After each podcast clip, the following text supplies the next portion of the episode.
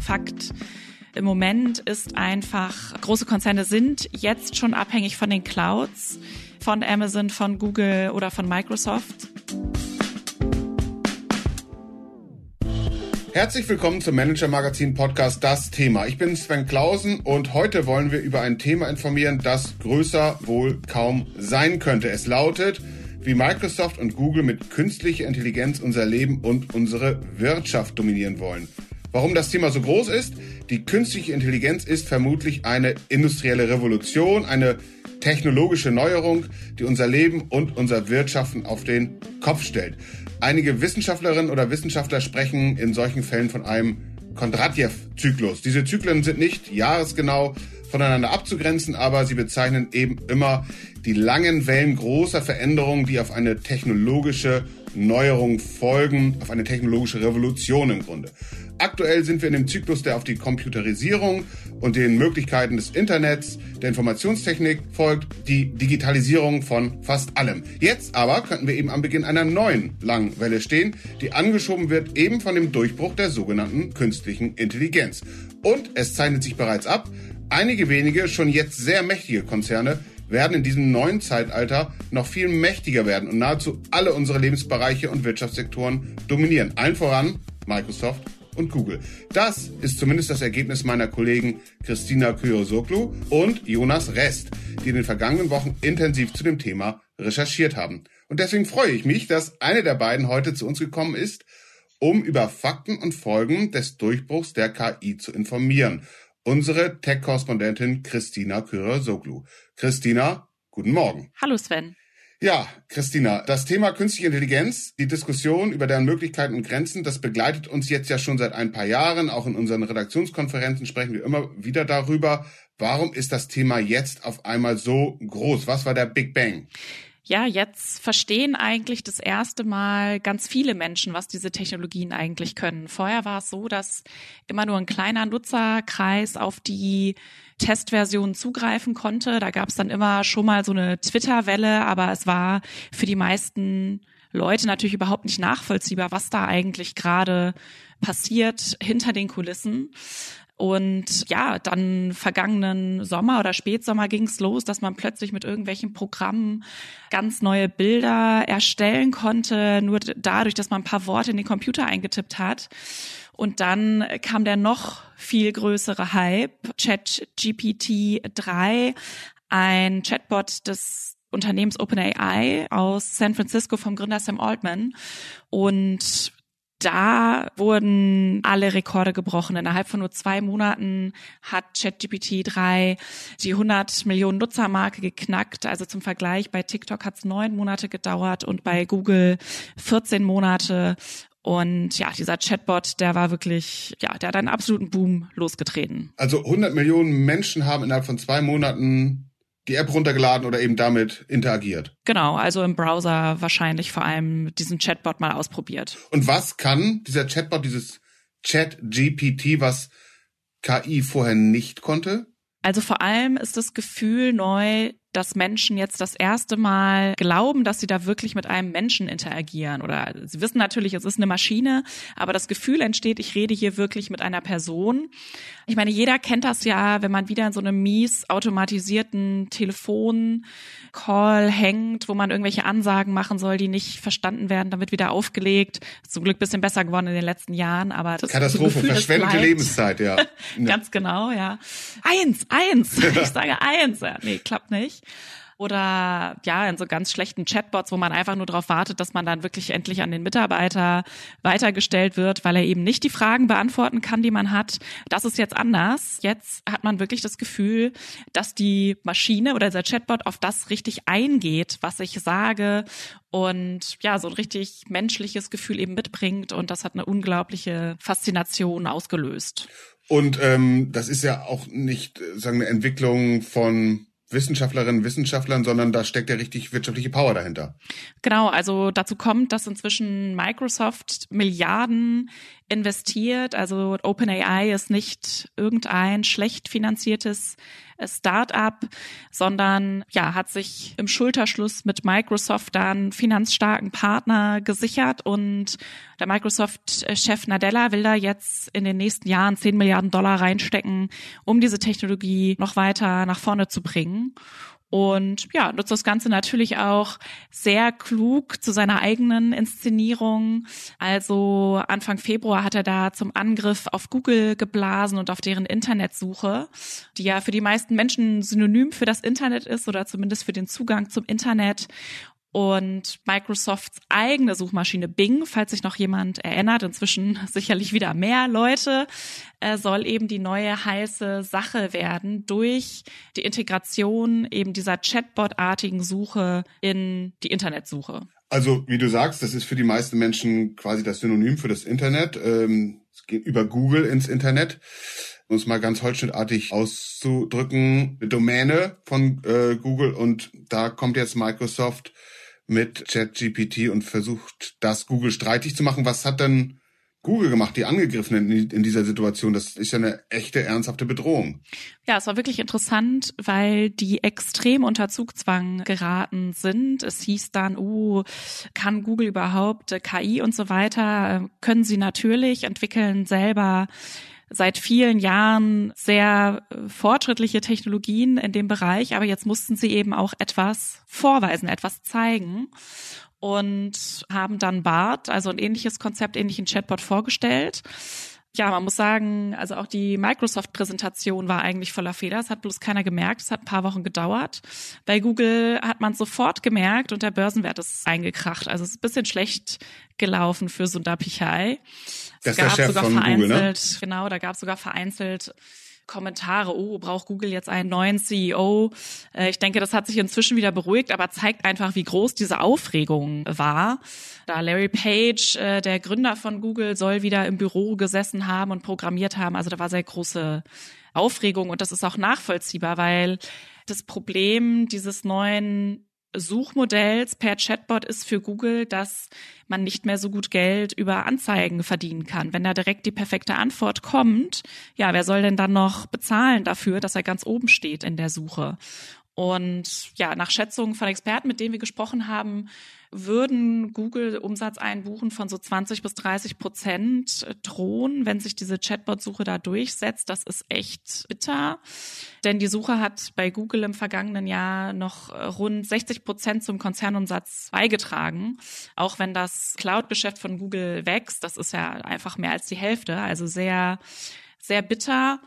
Und gleichzeitig drohen ja nicht nur die Einnahmen zu sinken, sondern die Kosten für die Suchen, die mit KI beantwortet werden, die steigen auch. Warum steigen die ähm, so stark? Weil dafür viel mehr Rechenkapazität im Hintergrund gebraucht wird, um eben eine Suchanfrage über Chatbot zu beantworten, als einfach die Liste der besten Ergebnisse auszuwerfen. Und da gab es Schätzungen, ich glaube, das war im Aufsichtsrat von Google, dass es zehnmal teurer ist als eine Standardsuchanfrage. Das heißt, Umsatz sinkt potenziell und Kosten steigen.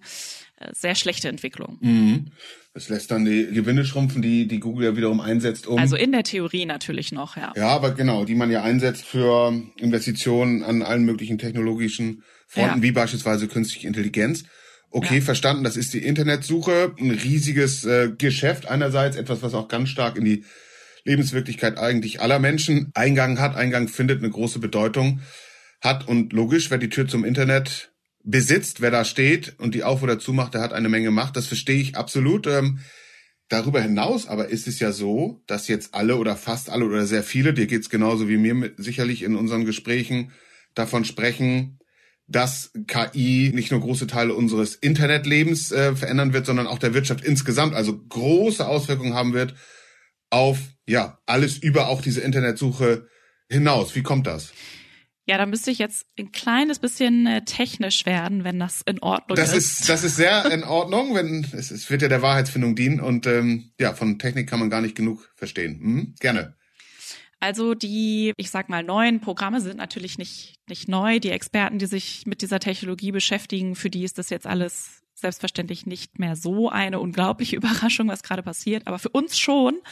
Deswegen diese Programme die können ganz neue Antworten aus den Informationen zusammensetzen, die schon da sind. Und da die Informationsmenge inzwischen so riesig groß ist, die zum Beispiel unter ChatGPT 3 liegt oder auch ChatGPT 4, dem Nachfolger, der jetzt auch schon veröffentlicht ist. Deswegen wirken diese Ergebnisse einfach unglaublich gut. Also es ist eine Wahrscheinlichkeitsrechnung, die dahinter liegt und die mir sagt, also ich will jetzt irgendwie einen Sketch von irgendeinem Komiker haben, der hat ganz viele Inhalte von eben diesem Komiker verarbeitet und weiß deswegen, wahrscheinlich würde so eben so ein Sketch aussehen und dann kommt da ein Ergebnis, das tatsächlich dem Stil extrem gut nachempfunden ist.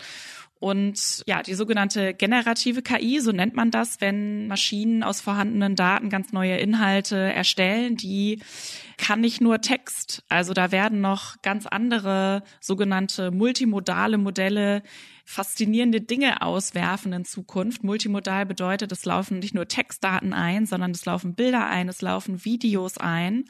Also es gibt Leute, die sagen, da, da können ganze neue Netflix-Serien einfach durch KI entstehen. Also wenn man da mal an Google denkt, ja, an die ganze YouTube-Datenbank, die sie da liegen haben, Videos in jeder Sprache die eigentlich in solche Modelle einfließen können, um dann ganz neue Bilder, Videos, wie gesagt, auch in jeder Sprache erzeugen zu können zu allen möglichen Themen. Äh, das, das sprengt schon fast so ein bisschen die Vorstellungskraft. Aber das sind alles Dinge, wo die Experten davon ausgehen, das ist gar nicht mehr so weit weg. Weißt du schon, woran konkret gearbeitet wird, äh, wann es tatsächlich zu Anwendungen kommt? Also wir in der ja. Redaktion besprechen natürlich auch, ob die Technologie in irgendeiner Form unsere Arbeit beeinflusst. Also für einen aktuellen Beitrag, den du und Jonas gemacht haben, eben zu dem Durchbruch der KI, haben wir ja einfach mal, um zu illustrieren, was möglich ist, Bilder generieren lassen. Und da sieht man, wir haben es natürlich sehr deutlich ausgeflaggt, dass das keine wirklichen Bilder sind, sondern von der künstlichen Intelligenz hergestellt. Aber da sieht man in der Tat zu, was das schon in der Lage ist. Also woran konkret wird gearbeitet, an welchen Anwendungen die wirtschaftsrelevant sind? Ja, also wie du sagst, genau in dem Bereich Texte, Bilder, da passiert ganz viel. Also Marketing, Mailings oder sowas, die können jetzt schon extrem automatisiert erstellt werden über, über solche Programme. Äh, genauso andere Geschäfts-E-Mails auch. Das soll bald integriert werden bei Microsoft und bei Google eben in die entsprechenden Programme Google Mail, Outlook und so weiter. Und gleichzeitig, klar, das, das Thema Video habe ich gerade schon erklärt. Äh, da wird sicherlich einiges kommen. Und interessant wird es auf so vielen Gebieten. Also man kann in die Richtung denken, kann man nicht eine Konzernfinanzberichterstattung komplett automatisiert auswerfen lassen. Die Daten sind ja alle da, die liegen alle in deinen SAP oder Oracle-Systemen. Warum muss man da nicht einfach irgendwann nur noch auf einen Knopf drücken und fertig ist der Bericht, der dann natürlich nochmal von Anwälten gegengecheckt werden muss. Aber ich sag mal, das sind ja jetzt auch keine großartig kreativen äh, Werke, in denen man sich stilistisch auslebt. Es muss halt einfach alles richtig und gut und klar wiedergegeben sein. Das wird sicherlich eine KI irgendwann können, ja, genauso wie bei Programmiersprache. Das ist ja ein ziemlich geschlossenes System. Da gibt's dann nicht so viel Raum für, für Fehler, weil meinetwegen man keine Desinformation über Russland ausschließen muss. Die ist schon teilweise in, in Programmen von Microsoft extrem automatisiert. Da werden Codes zum Teil 70 Prozent automatisch erstellt. Ja. Mhm. Und was hat das für Folgen, vermutlich unmittelbar für Jobprofile, ne? Ja, ich denke, die Jobs werden sich stark verändern. Das wird sicher relevant für, für viele Menschen werden.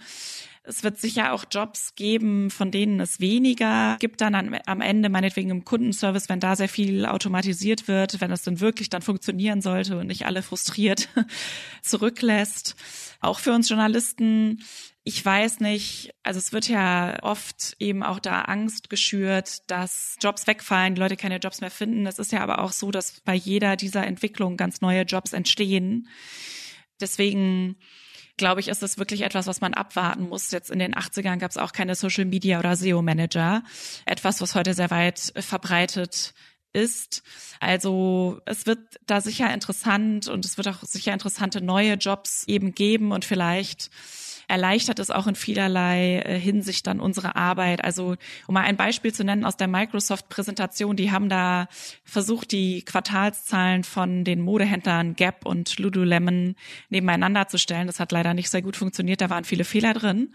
Aber wenn ich mir für meine Recherchen vorstelle, ich kann ihr sagen, ach, gib mir mal von Zalando, von About You und von ASOS die letzten Jahreszahlen alle im Vergleich aus in einer Tabelle, da würde ich ja so viel Zeit sparen. Ich muss nicht auf jede Seite klicken, Investor Relations, wo ist jetzt wieder, auf welcher Seite, welche Zahl. Es kann sicher auch positive Auswirkungen haben. Wenn das denn verlässlich ist und du begibst dich damit natürlich dann in gewisser Weise in die Hand derjenigen, die das anbieten, das sieht derzeit so aus, als äh, würden da ganz wenige wieder dominieren, diesen Markt, ne?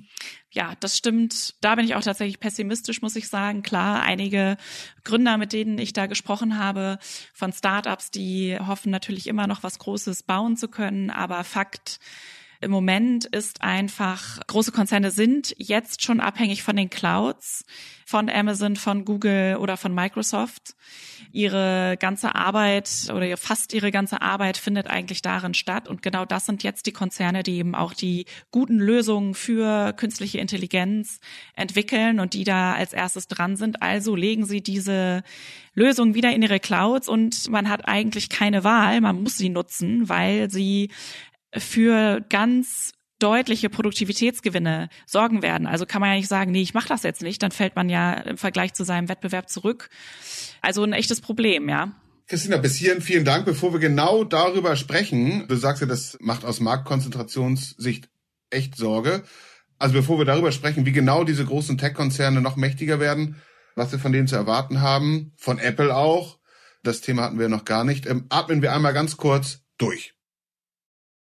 Da sind wir wieder, Christina. Wir wollen darüber sprechen, welche Konzerne derzeit in der besten Position sind, den Markt zu beherrschen. Microsoft, Google hast du genannt. Warum sind die in einer solch Ausgangsposition? Genau, also nochmal zusammenfassend, man braucht eben zwei Sachen, um den Markt zu beherrschen. Eben die gute Technologie und die enormen Rechenleistungen, die man braucht, damit die Programme für die künstliche Intelligenz laufen können und eben Ergebnisse produzieren können. Und beides kostet extrem viel Geld. Also auch Geld, das deutsche Konzerne vielleicht gar nicht erst äh, haben, wenn wir mal an SAP denken, die jetzt eher mit Transformationen ihres Geschäfts zugange sind, können die jetzt Milliarden in KI investieren? Naja, wahrscheinlich nicht. Man braucht das Geld, die Rechenleistung und die gute Tech und die Expertise und das haben eben aktuell Microsoft eingekauft, auch über, über OpenAI und, und Google. Meta, also Mark Zuckerberg, ja, steht jetzt, glaube ich, nicht am schlechtesten da und äh, Amazon sicherlich auch und Apple. Aber da steht noch so ein bisschen aus, was die tatsächlich zu bieten haben. Da warten wir noch ähm, drauf. Ein, ein Thema, das du jetzt gerade nochmal angesprochen hattest und vorher auch schon, sind diese enormen Rechenleistungen, die benötigt werden. Ähm, lass es mich mal äh, sehr plastisch formulieren. Ist KI eine Umweltsau? Ja, also das kann man sicher durchaus auch schon so, so formulieren. Vor allem muss man aber sagen, dass die Entwicklung der neuen Modelle sehr teuer ist, weil da ja trainiert werden muss und das ist eigentlich der Teil, der halt extrem viel Geld kostet. Im Verlauf dann das Ganze laufen zu lassen, wird es immer billiger und die meisten Experten, mit denen wir da gesprochen haben, vielleicht auch naturgemäß, aber sind da sehr optimistisch, dass in den nächsten ein bis zwei Jahren die Kosten doch auch sehr stark fallen werden. Und man sieht auch schon eine entsprechende Entwicklung. Über den äh, Showdown, der da vor ein paar Wochen stattgefunden hat zwischen Microsoft und Google, hast du berichtet. Die anderen drei großen US-Plattform-Tech-Konzerne, die da auch mit im Ring sind, äh, Meta, Amazon, Apple, die hast du auch gerade erwähnt. Was ist da zu erwarten? Ja, also bei Meta denke ich, die haben ja jetzt eine komplette Umsteuerung gemacht, weg vom Metaverse und hin zu KI. Ich glaube eigentlich, dass Meta relativ gute Voraussetzungen hat. Gute Leute, die vielleicht auch ein bisschen frustriert waren, dass sie eben der Meinung waren, Mensch, wir haben hier die guten Leute, warum können wir da jetzt eigentlich nicht mehr entwickeln? Da ist vielleicht eher Mark Zuckerberg das Problem. Also mal schauen, ähm, Metaverse war ja jetzt schon erstmal ziemlicher Fehlschlag, muss man sagen. Amazon steht sicher auch sehr gut da, seit Jahren sehr intensiv in der Entwicklung, viele Labs weltweit äh, verteilt und eben auch die große und, und mächtige Cloud. Und Apple, wie immer, sehr geheimnisvoll, hält sich bedeckt. Aber jetzt gab es ja zuletzt viele Berichte, dass im Juni da eventuell eine Datenbrille rauskommen soll, auch mit entsprechenden KI-Technologien. Und ja, da sind natürlich die Apple-Fans schon mal sehr begeistert und es gibt zumindest auch Leute, die sagen, oh, sind, sind das jetzt diejenigen, die endlich diese Datenbrillen dann massenfähig machen? Auch das ist ja eine eher Konsumentenanwendung, wobei Datenbrillen ja auch in der Produktion eingesetzt werden, sehr stark in der industriellen Produktion. Habt ihr Erkenntnisse gewonnen, wie sich KI und über die KI eben die großen Tech-Konzerne noch stärker einnisten können in ja, in die konventionelle Wirtschaft nenne ich sie jetzt beispielsweise, wenn wir bei den, bei den deutschen Clustern bleiben, bei den Maschinenbauern, Autoherstellern, Chemieindustrie, sagen, wie sind da die Entwicklungen? Ja, also es geht natürlich immer mehr in Richtung Automatisierung. Da ist Siemens sicherlich auch natürlich extrem dran. Da habe ich ja ver vergangenes Jahr mal mit dem CTO sprechen können, eben genau über auch solche Entwicklungen, die, die sie bei Siemens da vorantreiben wollen. Es ist ganz interessant, weil die natürlich sich alle in so einer Art Kooperation und Wettbewerb gleichzeitig mit den großen Tech-Firmen befinden. Also die Befürchtung, die Frage, die man Siemens auch immer stellt, ist ja, was ist denn, wenn Amazon sich immer weiter in eure Fabriken äh, vorgräbt und dann irgendwann eben auch die ganzen Daten hat, die ihr jetzt habt, die eigentlich euer Alleinstellungsmerkmal sind. Klar, bei Siemens sagt man, na ja, so schnell geht das alles nicht, aber wer weiß. Also man hat Amazon ja auch schon andere Dinge machen sehen. Die Frage ist wahrscheinlich auch ein Wollen, worauf fokussiert man sich jetzt, worauf nicht. Interessant ist sicher auch der Bereich der Medizin, wo über KI ganz neue Therapien auch gefunden werden können, Krankheiten besser verstanden werden können. Genau. Aber es ist so, wer die proprietäre Technologie besitzt, also in dem Fall die KI programmiert hat und die dann einspeist in beispielsweise Produktionsprozesse, der wird äh, die Macht haben, ne? Genau, auf jeden Fall. Also das ist ein Abhängigkeitsproblem. Das sehen zum Beispiel die Leute vom KI-Verband hier in Deutschland auch als große Gefahr. Auch seit seit Jahren eigentlich warnen sie genau davor haben jetzt Anfang des Jahres mal eine Machbarkeitsstudie präsentiert und wollen, dass in Deutschland eben Rechenzentrum gebaut wird, an dem sich die Konzerne und eben auch die ganzen Wissenschaftscluster und so weiter anschließen können, um eben solche Modelle auch in Deutschland entwickeln zu können. Mal schauen, wie weit sie damit kommen. Das ist, glaube ich, eine Investition irgendwas zwischen 200 und 300 Millionen Euro.